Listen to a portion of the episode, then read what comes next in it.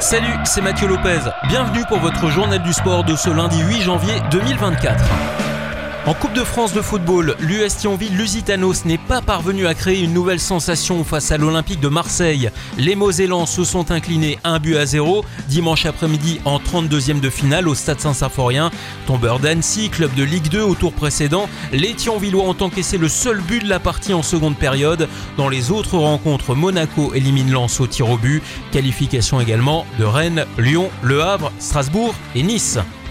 Vendredi soir, le FC Metz avait été battu et éliminé de cette Coupe de France par le Clermont Foot à l'issue de la séance des tirs au but. Les Lorrains étaient privés de ces quatre internationaux africains partis pour disputer la Cannes.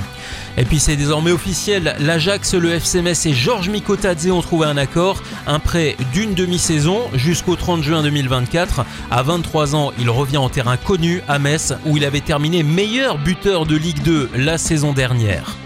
Dimanche, les coureurs luxembourgeois ont pris le départ du cyclocross régional d'Alzingen.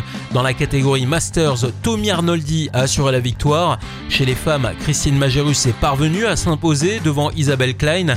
Et chez les juniors, c'est une nouvelle victoire de Flamand Lys devant Thomas Auduc. En tennis, la finale du simple s'est jouée dimanche au Centre national de tennis d'Esch dans le cadre de l'Open de Luxembourg. Jacob Fernley a battu le tchèque Forechtek 6-4-6-4. A noter que Rafael Nadal est à nouveau blessé. Il a déclaré forfait pour l'Open d'Australie.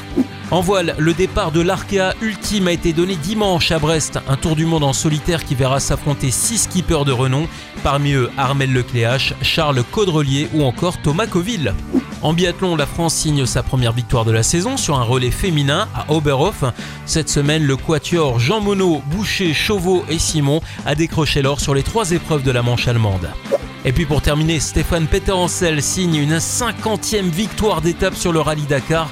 Vainqueur dimanche devant Sébastien Loeb, il égale le record d'Arriva Vatanen. Voilà pour l'actu sportive du week-end. À lundi prochain pour votre journal du sport.